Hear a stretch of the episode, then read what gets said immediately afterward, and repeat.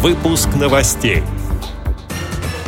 В Крыму незрячие знатоки сыграли в «Что, где, когда». В Вологде подвели итоги месячника «Белая трость». В Челябинской библиотеке прошел конкурс на знание шрифта Брайля. В Хабаровске состоялся первый краевой чемпионат по настольному теннису среди незрячих спортсменов. Далее об этом подробнее в студии Анастасия Худякова. Здравствуйте. Здравствуйте. Преддверии Международного дня инвалидов 3 декабря в библиотеке имени Сильвинского провели игру «Что, где, когда». Товарищеская общекрымская встреча проходила среди незрячих знатоков. Игра состояла в три тура. Помимо команды из Евпатории участвовали также две команды из Симферополя и команда из Севастополя. В результате напряженной борьбы с разницей буквально в пол очка евпаторийская команда Екатерины Хариной вырвала у симферопольской команды Павла Бережного первое место. На третьем месте оказалась команда Марины Тримбач из Севастополя. Игру провели сотрудники отдела культуры Евпатории и местной организации ВОЗ. Главным организатором проекта выступила педагог-психолог Ольга Пирожкова. В интервью общественному корреспонденту радио ВОЗ Крым Кристине Рябухе она рассказала, как шла подготовка к встрече. Мне понравилась игра что где когда в сентябре, которую нам э, объяснили и показали молодежный отдел из КСРК. Поэтому я решила организовать эту игру и в Евпатории.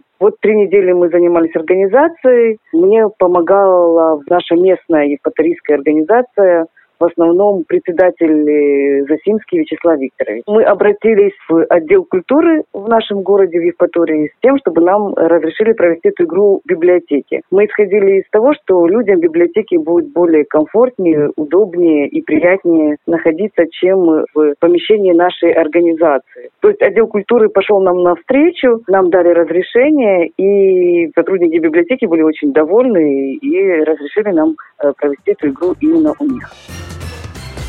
В Вологде подвели итоги месячника «Белая трость». Все мероприятия проводились на базе Вологодской специальной библиотеки для слепых и были направлены на демонстрацию возможностей инвалидов по зрению. Подготовкой и проведением мероприятий занималась инициативная группа молодых незрячих и слабовидящих людей. Месячник сопровождался выставкой прикладного искусства «Талант всегда зрячий». Члены ВОЗ показали мастер-классы по бисероплетению, валянию шерсти, скраббукингу. Состоялись интерактивные информационные мероприятия «Интеллектуальный поединок. Вместе мы можем больше» и «Компьютер для всех». Волокжан познакомились с программой экранного доступа для компьютера, маркером для документов, с различными приложениями для смартфонов. Немалый интерес вызвал фильм, посвященный собаке-проводнику. Порадовала гостей и сама встреча с четвероногим помощником. Благодарим за предоставленную информацию руководителя пресс пресс-службы Вологодской региональной организации ВОЗ Ольгу Мединцеву.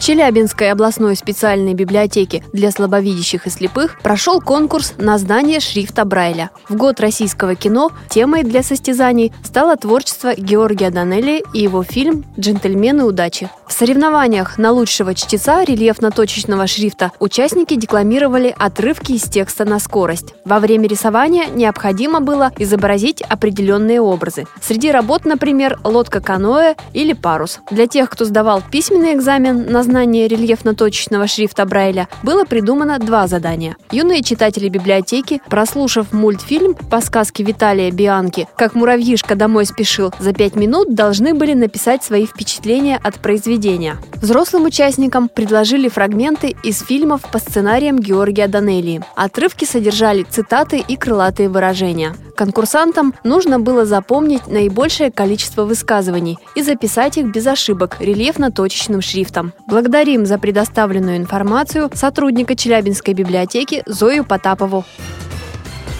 В Хабаровске прошел первый краевой чемпионат по настольному теннису спорта слепых. Соревнования проходили 4 дня. В них участвовали 23 незрячих спортсмена в возрасте от 25 до 60 лет. Три года тому назад в Дальневосточной государственной академии физической культуры появился первый теннисный стол для игры в шоу-даун. Так началось развитие направления в Хабаровском крае. Победительницей краевых соревнований стала Марина Лысенко. Среди мужчин чемпионский титул получил Павел Шильников. С этими и другими новостями вы можете познакомиться на сайте Радио ВОЗ. Мы будем рады рассказать о событиях в вашем регионе. Пишите нам по адресу новости собака ру. Всего доброго и до встречи!